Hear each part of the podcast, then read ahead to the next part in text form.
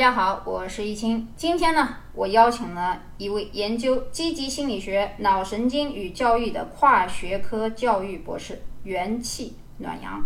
同时呢，他在喜马拉雅也有他的节目，也叫元气暖阳。私房夜话一：男人为何小气？今天我们就从男人开始聊起。啊，非常开心今天能来到易清的频道。我叫元气暖阳，也欢迎大家在喜马拉雅公众号、微博、B 站、油管、YouTube 来搜索“元气暖阳”四个字。希望今天可以跟易清探讨一些比较有意思的话题。很高兴来到这里。大家今天跟我一起闲聊啊，其实我觉得大家都关心的问题无非是钱、爱情，就这两样吧。你怎么看男人对爱情？哎呀，我觉得这个话题比较大。说实话，不光是男人吧，我觉得男女对爱情都是通过小说、电视剧，大家看这种东西看得更多。所以，我们有的时候对爱的这种感觉是一种幻想和这种美好爱情的追求。但是，这个时代在变吧，我觉得大家对这种爱要求越来越根据时代的这个变化，你爱情的这种定义也是不同的。想要得到爱，但是也得不到这种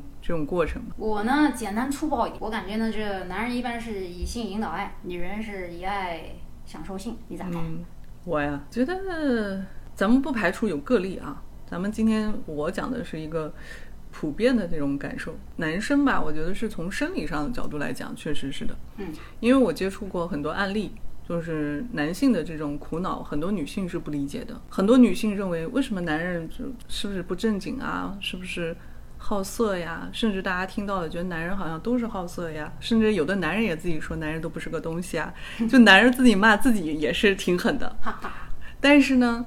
实际上，咱们从一个优的这个角度来讲，就是由于生理上决定的男性的心理造成的这种影响。男性在青春期的十几岁的时候，就是被身体触动的，开始追逐、研究、观察女性的身体，那导致了他对这个方面，他会很受其他方面的这种控制，他无法专注啊。我们在青少年的这种学习障碍里面，很多家长也是对这方面比较了解的。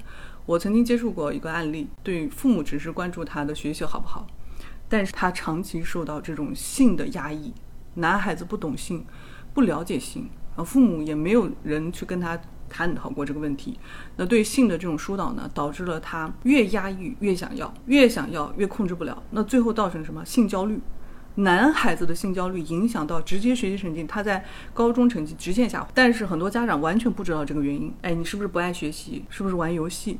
就就就是很片面，但是真实原因，男孩子很耻于跟家长沟通这个问题。但是很多很多的男孩子的很多深层次的烦恼，其实和这个我不敢说比例多大，因为这个是断言，但是这个影响是男性影响很多很多事情的这个行为，包括男性去追求女性，包括找女朋友啊，跟女性接触啊，聊天啊，它是缓解他的性焦虑的。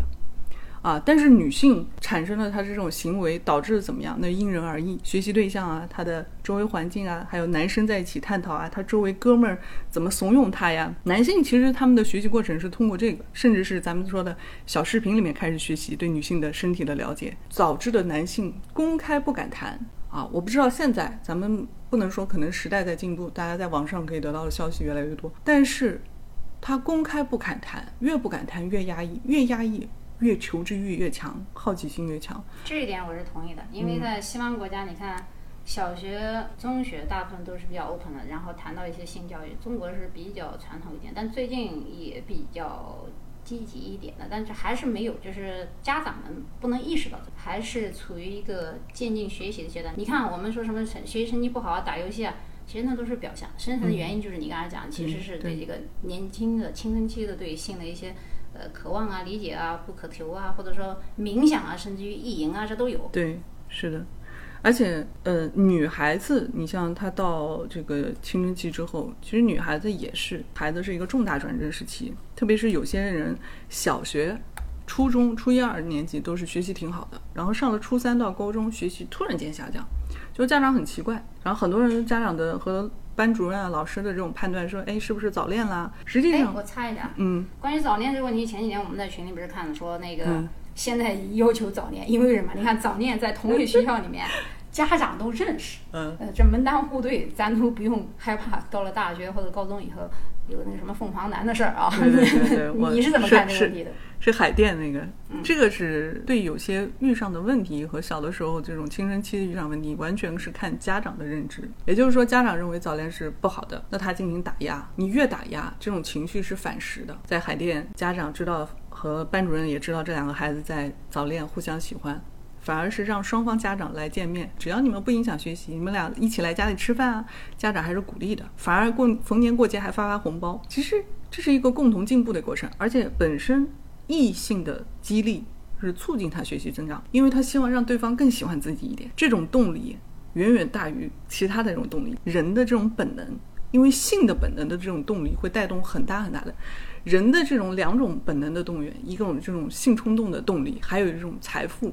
但是财富其实有的时候又转化为这种性的，对吧？这个也对啊，你看，不管是没结婚的还是结婚的，如果他找到一个他爱的人，不管是男的还是女的，另一方就会为之去奋斗，包括后来有小孩，这也是一个对不仅仅是面子问题，还是他的自信心的问题。包括后来人老了以后退休，他没有这个社会活动能力，反而老得很快。其实也是在性方面的诉求啊，包括从年龄衰弱啊，他的这个生理的需求啊、心理的需求啊，以及对方的一个满足感啊或者自信心的一个树立问题。对，但是咱今天话题还是扯到男人身上，呃对谈一下为啥男人要小男人小气啊，对、嗯这个这个话题其实挺有意思。听到女孩子经常就会感慨说，哎，遇上哪个男生新交往的男潜力男朋友，结果觉得对方很小气。我其实是能理解为什么有一些。产生这种，其实男性在小的时候，在他十几岁引起女孩子的关注啊，初中啊、高中啊，到大学，不断的要在女孩子身上投资，比如说请个小吃零食啊，要吃个饭啊，都是在哄女孩子，都是在物质去引起女孩子对他，我想跟他一起出去上学啊，一起放学啊，一起去参加什么呀？男生从小都知道要引起女孩子的关注，是要用个人魅力啊去引得关注的。本身男性在追逐的过程中，他的投资概率普遍撒网，然后收网的时候可能就是人家现在最流行的说海王。其实海王是普遍大家每个人都是存在的，这是一个你的潜意识和无形的行为中就是这么做的。可能觉得这有几个特别漂亮，你会重点关注，但是你不会因此拒绝所有的女生你不交往，所有的同学不说话，这是一个潜意识就这么做的。所以呢，我觉得你看，这跟成长环境也有关系。如果他是富足家庭出身的，本来这个钱对于他来说取之易来，所以他花的也不会那么斤斤计较。但是如果他出身比较清寒的，赚钱也比较痛苦的话，他对钱其实的意识上还是很斤斤计较的。这也是为什么有的时候你看有些男人出了大事儿，如果是搞公司的话，或者是做生意。反而这个女老板或者说这个做项目的这个女的很慷慨，该还钱该还钱，该退钱该退钱。但是男的就会啊，先扣个百分多少呀？说不定他钱弄到股票上去投资了或者啥也退不出来啊。有很多问题上其实跟环境有关系，这也是为什么大家一直讨论这个凤凰男的问题，包括他小时候出生的环境，包括城市文化都不一样。其实这个观点我看到，包括很多文章啊，说是因为家庭环境啊，或者是凤凰男。其实我现在的看到的、听到的和就是接触的这种案例，我觉得跟本身男性动物就是在这种社会竞争的环境里面，他们就是很现实，因为他不现实，他生存不下来，因为他竞争压力大。他是追求男性竞争，不管是动物世界还是人类世界，其实都是这样的雄性。但是这个世界本来就是男人的，女人还是要清醒这一点。你做生意也好，男人在一块堆都是谈生意怎么赚钱，女人在一块买衣服、化妆品。大部分啊，我说大部分，当然我不能绝对，嗯，还有个概率问题，认识到这是一个男性雄性世界，所以他们虽然压力很大，但是他们也有机会。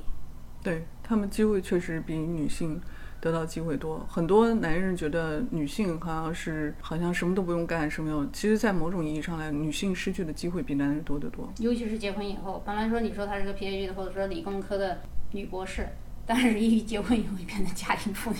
因为整个社会对女性的这种提早放弃有关系。从小的教育就是，哎，你好好读书，考个大学，上上个班儿就可以了。他本身的这种要求就没有说父母说你要做成什么样的企业，你要做一个什么样未来的这种公司，你要赚多少钱，你要买房买车，就是从小没有灌输这个需求。过家家，什么叫过家家？小的时候就开始练习如何带孩子，然后如何说。哦，就是宝宝啊，呃，洋娃娃怎么穿衣服啊，从小都是练这些。男人定义女人也是上得厅堂，下得厨房，最好是三样都好，做菜也好吃，出去带出去也有面子，最好在家家里也也那个。然后男性呢玩的是什么？枪、车啊，玩的是游戏，游戏也是追求赢者的心态。玩具以前我们那个年代七八十年代，虽然说没有那么多新鲜玩意儿，什么打玻璃球啊、翻扑克牌儿，现在小孩玩具一不是越跑，属于周跑型。对，所以我讲的这个东西，这个这个是它的一个普遍的一个状态。所以回归到你之前讲的说，男孩子会说是不是家庭啊贫寒，确实就是你如果家境一般的孩子，这种出生长大的，他有一个心态叫匮乏心态，他越没有越害怕失去，他有了这一点点，好珍惜啊。就跟我们突然间吃到一个好吃的东西，你是舍不得分享的。也许你人生第一次吃，我都第一次吃，我怎么舍得分给你，对不对？但是有钱人是不是说他一定大气呢？也不见得那是因为他想通了大气给他带来的好处。因为越舍越得，大舍大得。赚大钱的人为什么喜欢捐钱？是因为咱讲一点不科学的地方，就是从风水的角度来说，你会发现他们都鼓励捐钱，想要得大财。要说小富是靠勤，大富靠命。那命有些东西，咱们是有一些不科学的因素，对不对？所以他们在他们的这个意识里面，其实是很明白这个道理的。他要让这个财富的能量是进行流动的，然后这种转换的。所以他们想清楚这个实质的道理，他越付出越舍得，越得到。所以为什么现在流行的说利利他，利他实际上就是赚大钱。但是很多人把利他说我要无私，不是的，也是自私，也是显爱。有私哎对举几个例子，像这些外国的一些捐款啊，当然是避税用的；还有一些呢，当然他也得到好名，因为大部分从众心态的人他是看不透这个事情的。对，表面上咱们也是做善事儿的，因为一你捐钱，第二给社会做贡献，大的方向来讲也没什么错，但实际上这些人都不是傻子。我觉得他们是追求的共赢吧，他想明白了这个道理，就追求的是共赢。我又能帮助更多的人，我也能得到税务上的减少，同时我又可以保给我这个家族带来名声。我，我会积积，其实他们就是一个流量，算明白对，算明白了，也是另外一种流量效应。现在大家都讲流量，他们是更大的流量。我我就说一句话，我说我现在毕生的资产一千个亿，我现在捐了，全世界都要报道这条新闻，就是无声的流量。好，钱咱谈差不多，咱谈谈性吧，谈谈爱情吧。爱情，先谈谈男人的爱情，女人的爱情。其实这个话题比较大，说实话，就如果有具体的案例，就是说白了，我我根本就不相信爱情。这话说的比较绝，但是我发现每个时期，从幼儿园开始一直到你老死，每一段时间都有爱情出现。所谓的爱情，我觉得以前我们讲过三年那个荷尔蒙那个事儿，我觉得还挺真实的。因为其实不管是男性还是女性，冲动、时间包括化学反应就那么长，爱情长久这不大现实。我觉得过日子你可以，或者说把感情变成亲情，但是就算把感情变成亲情，这两个人还得合，三观还得一致。什么叫三观一致？就是说可以不同的兴趣爱好，但是。不要去管太多，去试图去改变一个人，我觉得没有那个必要，就强求，就生活不舒服，两个人在一块过日子也不舒服。然后，如果两个人的心态又从贫穷到富裕，再从富裕到贫穷，这个过程当中出现各种问题，其实各种细节都可能打破，导致离婚，导致离异，导致婚外恋等等等等。我觉得爱情这个话题是比较有意思的。这是自古至今，大家这么多故事、文化、诗歌都是讲爱情。其实大家都觉得都在追逐爱情，但是都问问你有爱情吗？大家都说不出来。为什么？因为甚至是你有过爱情，你也都在质疑：哎，我那个是真正的爱情？因为爱情太宝贵了，是一个奢侈品，非常奢侈。我以前写过那篇文章，啊，是吗？就是它是一个奢侈品，不是每个人都能得到的，所以大家才追逐，它因为它太难得到了。如果人人都得到，我们每个人就不会念叨了。啊，这是我认为目前来。那第二个说爱情，大家期待的爱情到底是什么？我们普遍追求的就是，我想要一个长得好看的女朋友，她不管我，还要温柔，还要照顾我，还要理解我。我需要他的时候，他就出现；我不需要他的时候，最好自己玩儿，不要招惹我。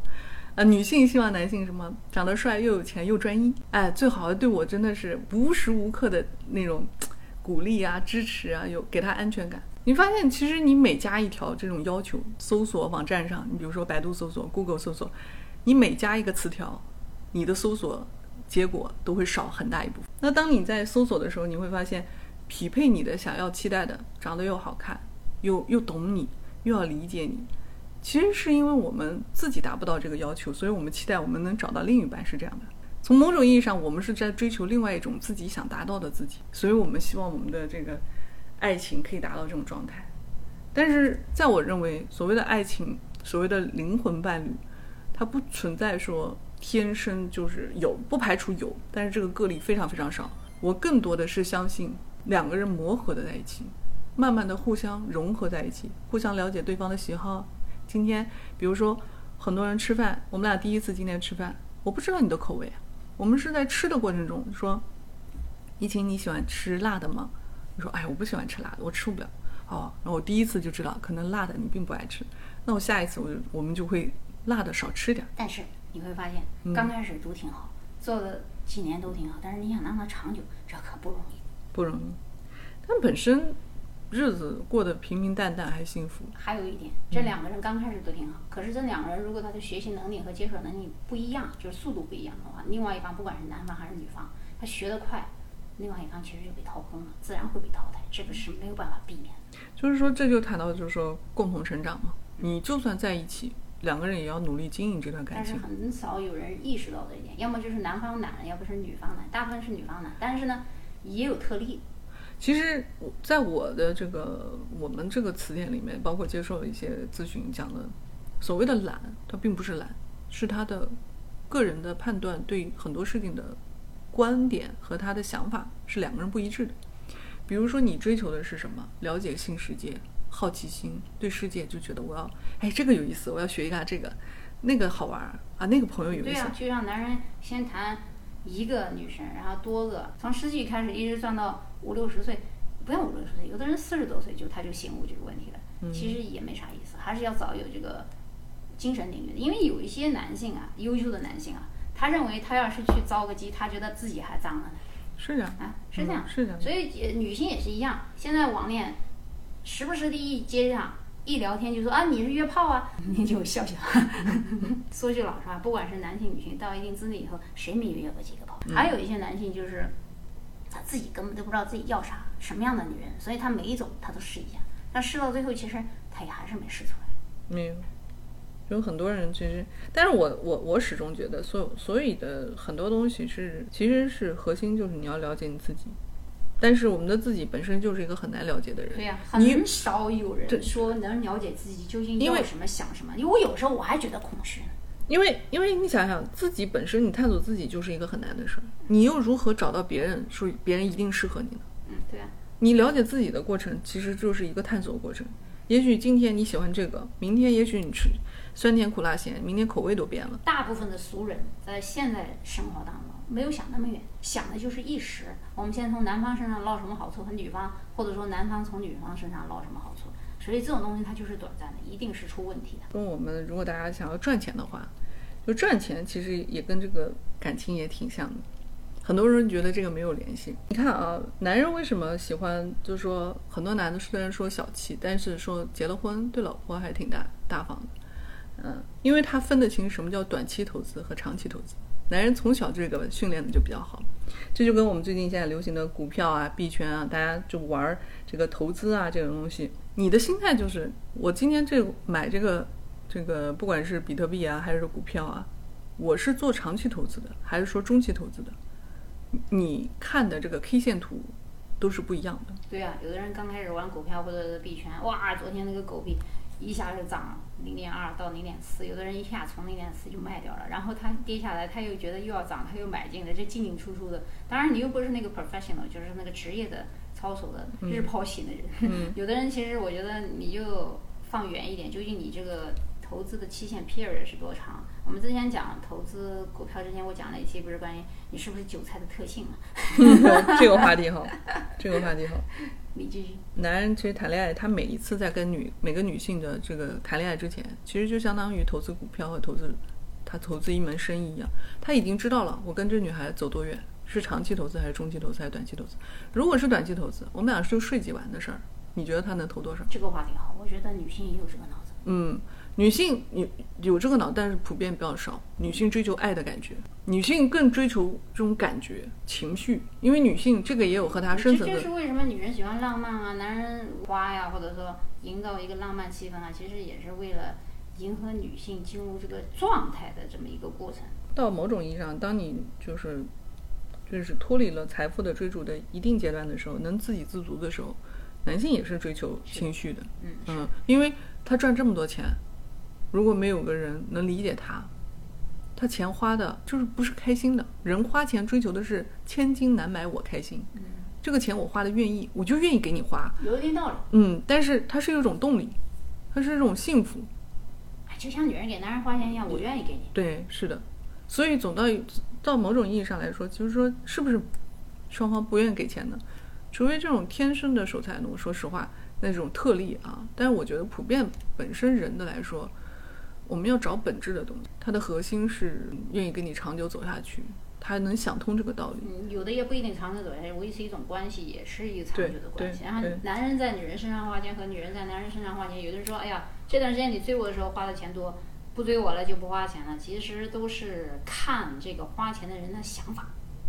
嗯，对，很多时候女孩子是通过钱来考验男人，所以她是各种觉得你你是不是，比如说啊，我在你眼里你就你就对我这样，你是不是不重视我？有一点意思。但是男人也很逗，我曾经不止一个啊这种案例，他就跟我夸说我的老婆是怎么追过来的，说我就请了他吃汉堡，啊，他说你看他他那个潜台词的意思是我老婆是多么不在乎钱，所以我给他后来结婚以后花很多。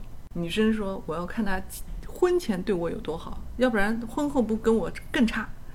这不有个反例吗？那个香港那个大牛，刚开始说他老婆什么包都不愿意，这不结了婚以后爱马仕吗？嗯，对呀、他希望男人是希望考验女人，你不要爱钱，爱他这个人。如何？其实女人也更在意长期投资，对呀、但是男人就是分不清，有的时候是一时冲动。对冲动。我觉得这个世界上的人啊，各种各样的、各式各样的人都有，所以也很难把这么多人都讲清楚。我们就聊一些大的、普遍的所以。所以我就觉得这个为什么也有意思也在这儿，就是因为不同人的这种多元化，也是因为这个爱情这个主题本来就是根本说不清，这就是为什么电视连续剧管它是古代的、现代的、清代的，还是还是鬼穿越的，还是穿越过去的，它都是跟爱情有关。但其实就是因为这东西大家都难求。情怨仇恨嘛，就是这种都是跟情相关的。听易清的节目听了很久啊，今天我其实想要代替很多听众，想要向易清来问问问题。我觉得这也是大家很多人的感受。没事儿，有问必答。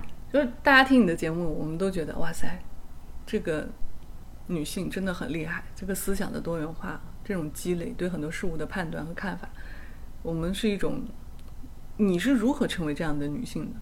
你是，如果我们有女儿，我们应该怎么样培养这样的女生，成为你这样的思维？在这个社会上，我觉得这是很多听众，包括我在听你的节目的时候感触特别深的，因为你的性格直接、真诚，啊，甚至说话有的时候不那么好听啊。如果刚刚认识你的人，可能觉得你太凶了。就是越是中国人，咱们都普遍刚刚认识，都觉得讲讲一些面子嘛，对吧？你是属于毫不留情的，经常就说的话，特别是一些在群里的朋友们都已经看过你多少次当场就怼人家，怼的人家话都接不出来。但是我们了解你的人，时间长久的人就知道，因为你太真了，因为你看透了事物的本质，有的时候不给人家缓转的余地，甚至你有时候说话呢，就像跳棋一样，已经跳了三步，但别人想着你下一步是什么，他还没反反应过来，你已经跳了三步的棋了，所以这个脑子思维转变太快，就是很多人不理解你为什么这么说，你的这个为什么这么想，所以我想替大家来聊一个问题，从一开始出生到现在，我应该有三次转折期。第一是从幼儿园到我高中，因为家里有些事情发生，然后从高中到出国，嗯那从出国后到现在，应该这是三个转折期。那从十五岁开始，我独立生活，高中自己去 settle down 很多的一些生活、学习的事情的时候，那个时候其实叫独立，嗯人生的第一次独立。嗯到大学顺利毕业，做老师做了七八年，然后到出国，这是第二次独立。因为你举目无亲的时候，你在国外如何生存？嗯这是一个。嗯到第三个阶段，我的性格目前的位置应该是第三个阶段更为重要。当然，我觉得十五岁那年也很重要。为什么？嗯如果你有一个女儿，或者说有一个儿子，其实都一样，就是一定要培养他独立性，不要太依赖父母。其实父母看着他做作也没有用的，他不爱学习他就不爱学习，而且他一定要走的路多。我十几岁的时候到二十多岁的时候，因为我画画嘛，所以全国各地我都走。啊，那个时候我们都什么拖拉机啊、打地铺啊、逃票啊，什么都玩。学生嘛，没钱。嗯但那个时候你眼界在那儿，就算没钱，咱打地铺嗯拖着画板睡睡地板，也连那个呃 hotel 都住不了。嗯但你走的路多啊，你经过农村城市，我大概我想想，二十岁之前、十几岁，我已经走过了中国二十八个城市乡县，南北西东。嗯等到我三十多岁出国以后，到现在我都走了三十多个国家。嗯那么不管是北欧、南欧、南极、北极，什么阿拉斯加、美国、欧洲、大西洋啊、南太平洋，我在新西兰也住过。就是你对外国的了解，对中国的了解都了解以后，所以这个我总结下来就三点：第一，独立性；第二，眼界。这个眼界当然也不一定非要到国外旅游，哪怕你带他在国内任何一个地方走走看看，也总比窝在家里强。嗯第三个，我觉得身体健康和他的能量的积极性也很重要。如果你身体很病弱，你根本就没有精力去搞那么多事儿。嗯，对对对，第四个，一些细节是我的时间管理。我不是因为这个人他讲话不好听干嘛，因为我是觉得他浪费我的时间，浪费我的时间就浪费我的生命，我没有必要把时间浪费到一个我认为不值得的人身上。虽然我也知道也许会失去一些做生意的事情，但是我我不 care。嗯还有一点，之所以我讲话直接，是因为你讲一个假话去圆这个谎话太累。嗯。而且到我现在这个目的，我不靠人发财，不求男人，不求女人，也不求谁，因为我不靠长相。虽然我有相貌，我不靠色相去迷惑别人，我不需要这个东西，我是我是知识一个，我是嗯你是知识转化财富啊，对啊，知识转化财富。那你预约我的话，我没有时间跟你废话聊。那么两千多个人、三千多个人跟我聊天，我还过不过日子？所以你要预约。如果是临时我心情好，在群里面都是免费，倒无所谓。对所以我没有必要去为了一个人去讨好一个人去生活，因为我活到我现在这个地方，我其实没有什么遗憾的，因为我看过见过的事儿都太多了，不管是人还是事儿。嗯，所以不是因为我直接，也不是因为我不给人家面子，而是因为我觉得没有必要。但是你知道吗？就是因为有才华的人普遍就是特别自信，因为你自己都靠自己嘛，所有的东西都能自己去解决。但是很多人他他其实是不自信的，然后呢，本身就是嗯需要找到答案，所以一受到这种态度上的这种，或者说他觉得好像你说话不好听，他会觉得自尊心受到挫败感，甚至觉得没面子。啊，不管男性女性，他会觉得你这个人上升到人品问题，这？个我能理解，但是我已经不 care 了。对就是因为我根本我江湖经历太多了，嗯我又不是现在的刚做网红的。二十年前的时候，中国还没有网红的时候，我在台湾联合报就已经是第一名了。嗯即可以说现在江湖所有说明出名的这些人都是晚辈。我说句比较狂的话，嗯，但是我不 care，就是因为我也不在乎名望。为什么呢？一个人要想清楚，一个名气给你带来的骚扰比你正能量更多。你要处理很多事情，你是否有这个能力？你的心理承受能力有没有那么大？我是什么都不在乎。当你什么都不在乎的时候，而且把家人保护得很好的时候，嗯你就会为你自己涉足江湖做出准备。如果你没有这个准备的心，不要去出名。我觉得出名不是什么好事儿，而且你要是有能力去把握你出名的度，这个是高手的事。他名利，说实话，本来靠名收利的时候，名也承担了骂名。对呀，而且大部分人就是太虚荣。为什么要虚荣？为什么要人家都说你好话？我觉得说坏话的人，就是这个人他越红，说他坏。比如说王菲，人家小孩教育的很好，女儿教育的很成功，嗯也有钱，也有男朋友，人家也没有触犯什么道德底线，人家离了婚的，又不是说婚外恋什么的，挺好。而且他也从来不去反驳或者说是争辩，这一点是我比较佩服的。就是管你天下大乱，我只读我自自己的圣贤书。我我很喜欢这样，就是有的时候。哎，我也不怎么管外面的事情。有的人说，哎呀，你没有太多爱心，要关心一下这个普罗大众。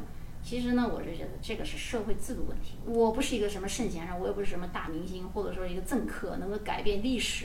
嗯，我们都是历史过程当中的沙粒，我都觉得我微不足道。甚至有人说，哎，你可以改变别人啊。我说句很实在的话，一个人的改变不是通过我来了解的，也不是通过其他人，他自身想改变自己，他才能改变自己。如果他自己不想改变，你塞给他一万本书也没有用。其实你某些地方其实跟王菲的风格很像，就是已经达到了一种状态，叫不争执、不理睬、不解释。对，嗯，这是其实挺高的一个境界，是一个极度的自信，就对自我的这种，就是知道自己想要什么，对知道自己想要怎么。尤其是我当我看清楚一个人的时候，嗯不分辨、不联系、不说话，嗯我也不解释，嗯因为我觉得都是浪费时间。嗯，我理解你说的这种状态。所以你刚刚讲的就是你十五岁到到出国那段时间说，独立是给你带来很大很大的一个思想上的一个转变。你理解很多人生的东西靠自己，怎么样用自己想办法去解决。这个我在我以前写的公众号和这个微博“元气暖阳”这个里面也有写过这篇文章，包括我之前一直做很久很久的直播。一个孩子的成长，成为一个自我负责的一个人的话，他要经过四个独立。第一个，精神独立啊，财务独立，自己独住，自己能独处。经过这四个，这个人才能为一个真正的能感受到自我存在，能真正探索自己的一个过程。少一个，你都会觉得在探索自己身上都会欠缺一些部分。有一定道理。嗯，因为他每个就是你，你像精神独立，这个是需要慢慢的感受的，因为它有个过程。但是财务一独立，刚开始你自己从你自己钱包开始花钱，付自己的学费，付自己的房租，付自己的水电费，买的这个生活费，你就知道钱有多不容易，你就能理解你父母虽然他再不好，或者说你觉得你父母再不理解你，但是他能支出这么多，承担家庭的东西，同时还要养育你，这个难度已经很高了。你养育自己的难度就已经这么高，何况你父母，你就立马就能理解人这个概念，啊，那第二个就是自己独独处，呃，独住。当你开始独住的时候，你就知道家务劳动有多少，因为你自己住父母那儿，吃饭来张口，衣来伸手，你不觉得这个活是活，你看不见，因为你没做过，你也不知道搬个家怎么安排，我怎么计划，他所有的房子，我要不要买房子，我要租房子。这些东西都是已经父母给你承担了，所以你根本不知道这些东西有多繁琐。其实消耗一个人的这个时间，很多就都是这种琐事儿啊，成为了这个生活。所以自己独住是成往向往这个独立生活就很重要的一个台阶。第二个、第四个就是这个人的独处。一个人，很多人啊就在家待不住，一个人就觉得不行不行。为什么？他害怕面对自己。你像最近疫情，为什么？这个抑郁，这个包括焦虑症啊，在这种心理疾病的这种心理需求的量特别大，因为一个人一下在家里面一个空间里面面对自己的时候，很难面对真实的自己。所以过去像中国，为什么大家想要逃避自己，就是约朋友吃饭啊，出去玩啊？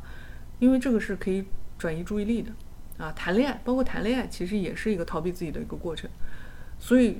他一个不行，他就要谈两个；两个不行，他要谈三个。其实是他无法面对真实的自己，所以他只能靠爱恨情仇来转移。嗯，所以看电视连续剧。对，真的是这样的。所以人这个独立这个过程，是我觉得，包括很多大人到了老，可能都没有真正独立。啊，一个人不是他的真正的思想上的独立、精神独立，不是看你的年龄，是看你的经历，挑战真实的自己和面对这个真实世界的一些困境。啊。这也是为什么很多人刚刚我们之前有聊到过这种感情不顺利、婚姻不幸福。其实很多人的结婚是为什么？为了逃避生活的现实，他自己承担不了，说我要找一个好老公养育家，我能依赖。但实际上他没有想过，你也是家的一份子，你自己能不能承担一个家？家庭是两个人，不是一个人，是当一方倒下，一方站起来，我们可以一起承担面对困难。但是我们现在的这种这个未来世界就是。你要找有钱人，你要找不管男女，女的也想找有钱人，男的也想找有钱人，但是他的核心观点就是，都是要依赖对方。你这潜意识，对啊，你不行，你要求别人行，或者是凭借对方，对，凭什么当跳板？对，那你那你当有钱人是傻子吗？对吧？对呀，人家的能智商到这种程度，能赚到钱，这就是智商的体现，情商的体现，他绝不傻。你当把别人当傻子的时候，你就是最大的，对吧？所以我就觉得，人的这种独立，就特别是看你的经历，就是说，那很多家长就讲了，十五岁，我我我觉得我们孩子都是学习压力这么大，我不敢放手，能放手能让孩子自由生长，就是家长很多担心。我觉得也不是放手的问题，我是觉得有一些家长，当然呢，我们那个年代七八十年代的时候，也许父母本来就很忙。嗯，倒也不是放手，就是没有时间然，而没有时间。现在其实大部分家庭已太溺爱了。不过我们群里有个特例啊，我记得有个香港的男孩，他的一儿一女，我好像没上学，都是他自己带的。哇，厉害，厉害，厉害！这个这个在流行。对，但是香港的这个环境不一样，他他有这个大环境，也有一些外国孩子也是这样。嗯嗯，现在流行这种家庭学校 homeschool。对，现在这个这个。因为他自己学编程嘛，所以他带小孩子半天编编程、打打游戏，这个有一些户外运动。因为我打游戏嘛，所以我们有共识，就是打游戏这个事儿啊，你得好好引导他，甚至于编程，那你有本事你就是打得过我，那编个程好了，你编个程以后，你自己做动画设计或者是其他也可以赚钱，引导方向不一样。打游戏呢，大部分的家长现在认为，在国外的孩子由于学习环境太压抑，学外语还要加上什么歧视啊什么，可能是缓解压力的一种方式。其实呢，我觉得也不见得。你像我打游戏，我有快乐感，我有快感的。嗯，你你有成就感，而且在游戏里面你也可以交朋友啊。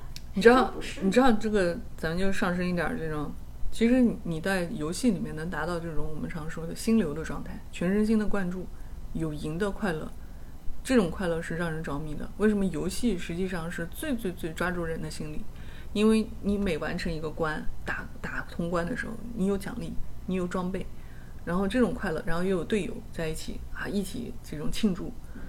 其实，在我们人人的这种大脑产生多巴胺这种内分肽的这种这个过程里面，有几样东西是，一个是性，啊，一个是这个毒品，毒品就黄赌毒的东西。说实话，对对对呃，还有一个这个呃，你比如说交易，为什么交易员还有做金融的一些这种高投机的这种，你比如说赌场，其实也是一样的。对，赌场跟金融类投资差不多。呃，就是你的大脑会产生这种愉悦感，所以越来越刺激。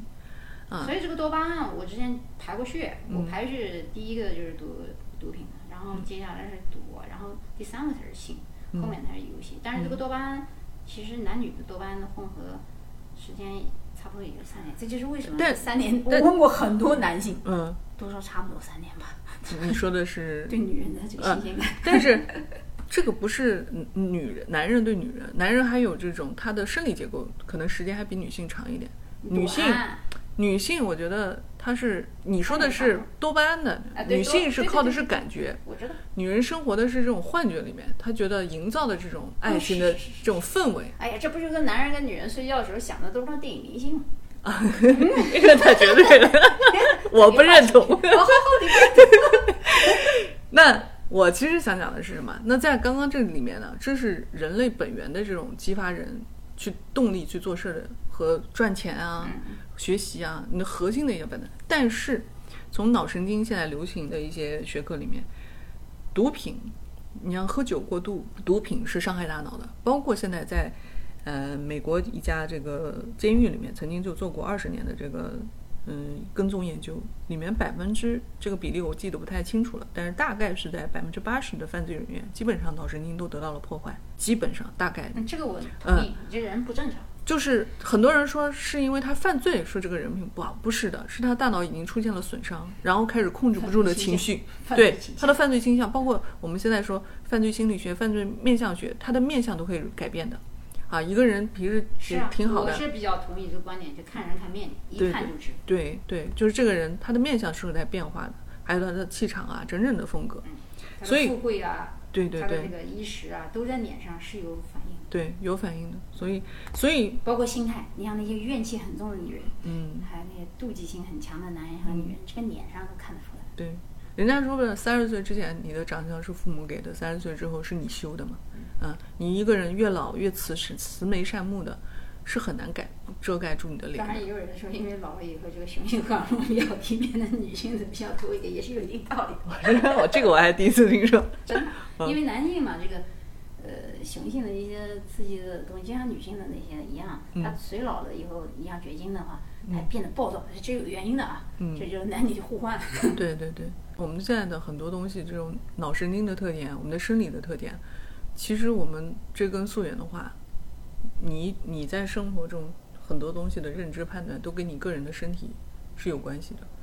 嗯，你你的这种自我的这种偏好啊，自我这种身体的这种特点啊，还有这种你性格，就是你你核心的价值观，就跟我今天问你一个问题，你说，哎呀，这个人很难两全，就是你觉得什么都会也不太好，就是好像操心特别多。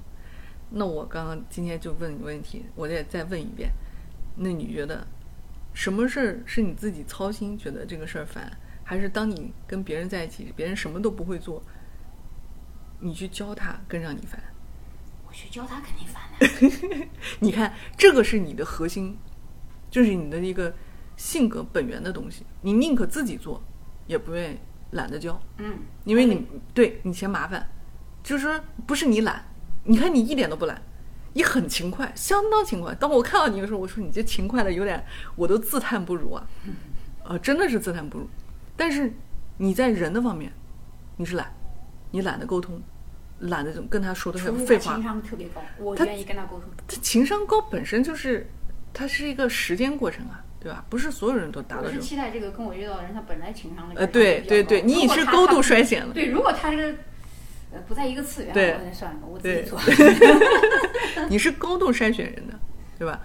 所以你看人是什么？你像我，我呃，如果今天收听节目的人听众呢，如果是我之前的这个节目的朋友呢，大家都是了解我，我是在人的方面特别不懒。就比如说这人不了解不理我对我非常有耐心，而且就没啥耐心。就不是你的耐心在事儿上，就是跟还是跟性格，就是我对人特别喜欢研究人，就我觉得人是很有意思的。那是因为你的兴趣所在。我也不是说不愿意研究人，这个人他要是有兴趣、有爱好，跟我匹配，我也有兴趣。但是你是找跟你聊得来的人啊一起研究事儿，是的，你回归还是事儿的研究，对不对？哦，对，你是找人，对是找事，儿。我是 找人是看这个人的变化，我是想这个事儿对他产生了什么样的变化，那这个人为什么今天成为这样的人？他为什么思想上转变这么大？包括我看很多传记，很多成功的人，为什么他也是从一贫如洗、一穷二白，家境是不如我们很多很多的，有百分之二十多、三十多，现在的亿万富翁、亿万富豪俱乐部里面都是白手起家的。这个白手起家的比例超出我们以前的想象，啊，那还有一部分是继承。那继承其实除了这种比例以外，还有一部分是这种创业等等等等，等于说中产阶级。但实际上，我们想象的认为什么贵族富富贵，其实当我们的财富水平达到一定程度的时候，我们就发现，当你很有钱的时候，管理钱比你赚钱更难，钱的传承比你去赚这个钱的过程难上加难。所以这也是为什么产生了财富管理、家族办公室等等的这些生意模式，是因为贵族包括这种家族企业，他们花了很多的心思，想要把这个财富保住，想要保住三代、四代、五代，他的担忧是很现实的，因为人的变化太不可控了。他的子孙怎么样教育，怎么样传承？他不在了以后，他们会不会为自己的家产弄得头破血流？他们是最现实的，他们知道财财能让一个家破人亡。你看啊，你研究人的，其实我发现，不管你研究什么样的人，什么成功模式，这个人的性格其实还是决很大作用。嗯，对，是的，一他出生下来，他这个性格就决定了他的做事风格。我这个是也是找方法、方式或者是事儿，你是找这个人，嗯根源不一样，一个兴趣点不一样，还有跟性格也有关。嗯嗯。但是我觉得性格，就我们现在大家有点区分不了性格，就是性格和你的这个偏好，到底什么是你真实的性格啊？你真实的性格到底是什么样的？其实我们现在分不清楚。但是你有没有发现，其实不管是什么样性格人，我不知道其他人啊，我是觉得每一个人都有那个追探奇怪的事情，或者是奇妙的事情，因为探索欲。因为每个人都有好奇心。你看我们小的时候，大家小孩子那么小，一两岁，什么都是，妈妈这个是什么东西啊？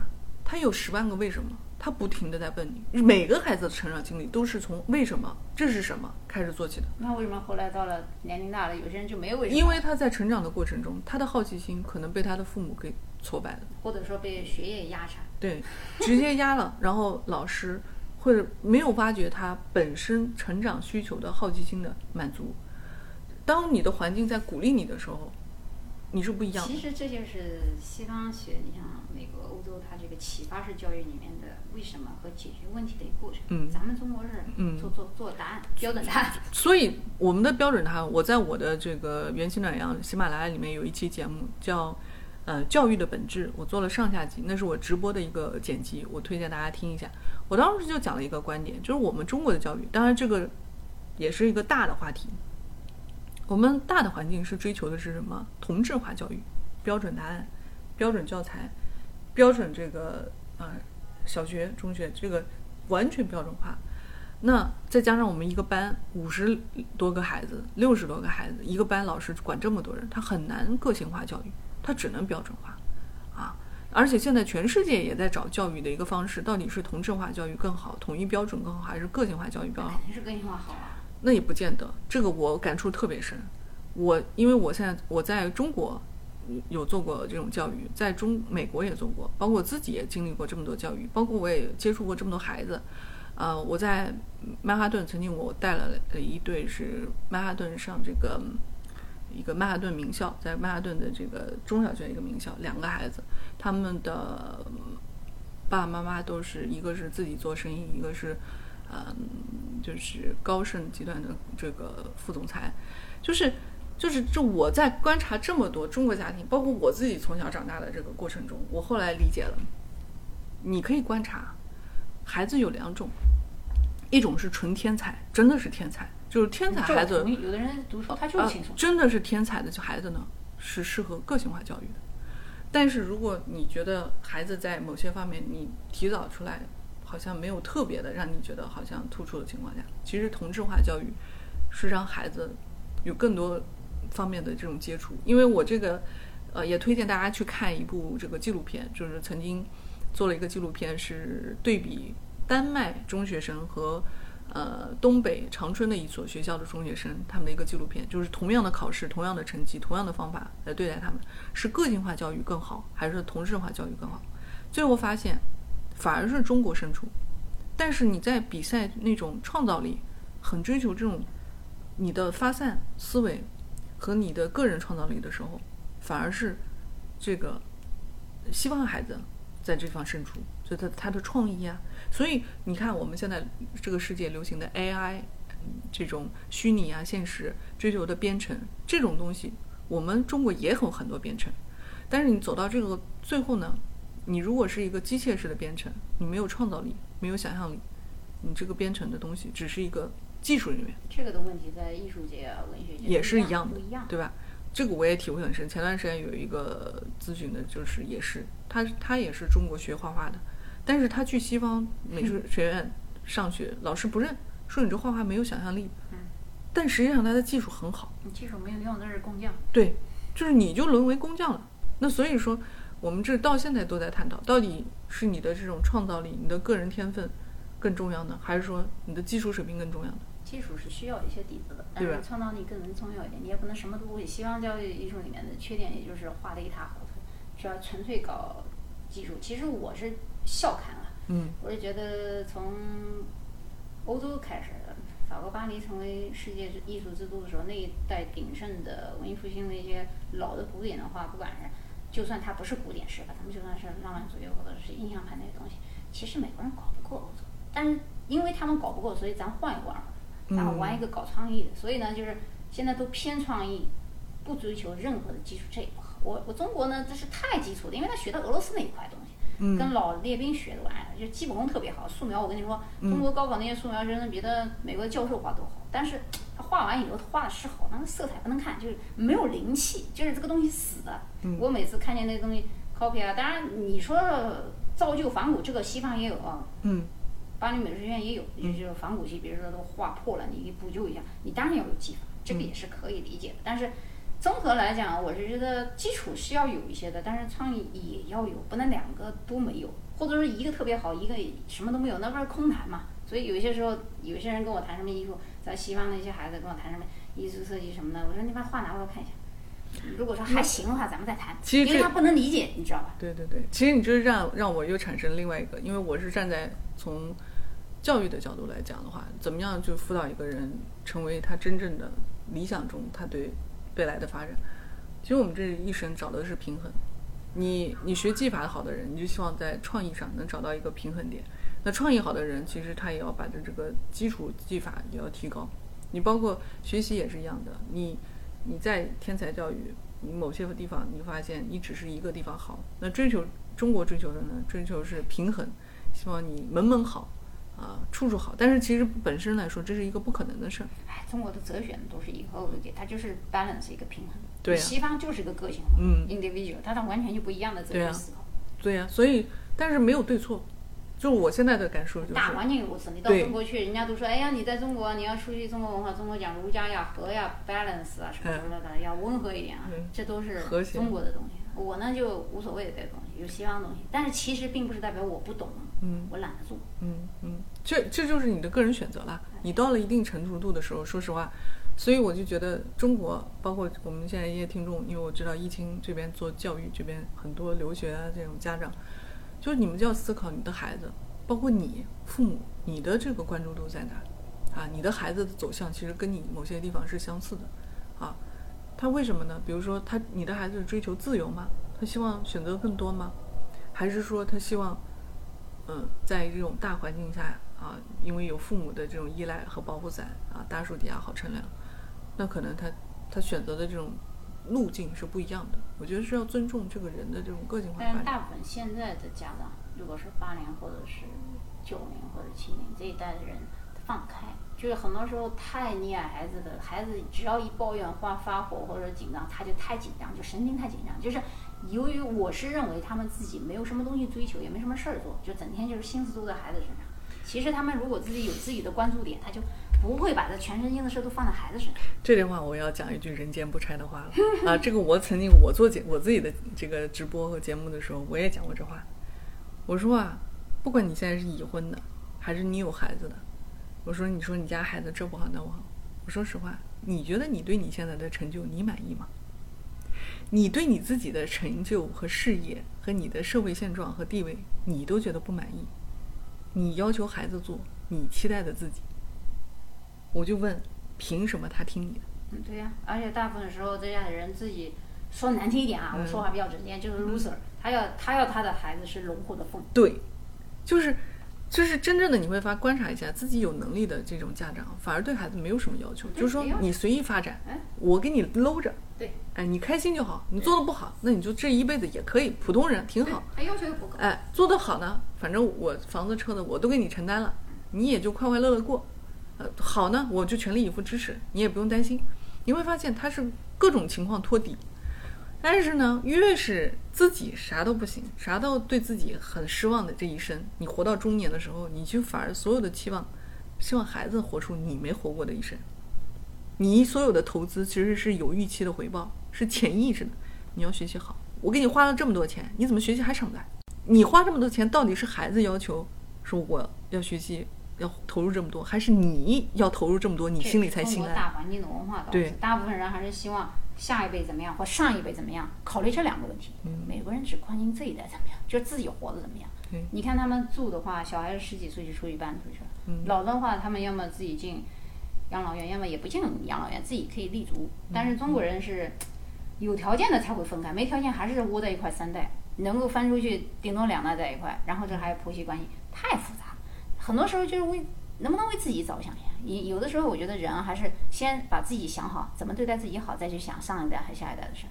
就是素博的这个孝孝道孝顺啊，包括对孩子子女培养啊、期望值啊，太累，就人活太累。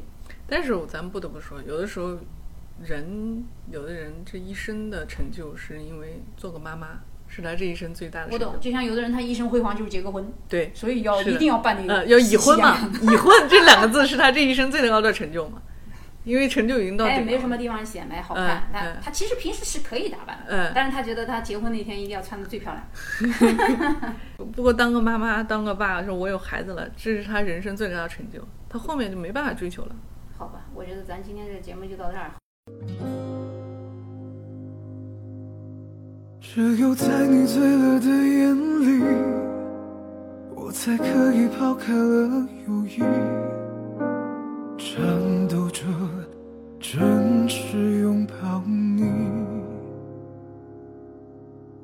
只要是你久久的讯息，多晚多远都似敏感去，哄你的伤心都疯到黎明。你说他努力骗你，表示他仍旧。最可悲的人，有可怜的心，还有最可笑的逻辑。迷信坚持有意义，才会被错爱痛击。我这疯狂的傻子有什么权利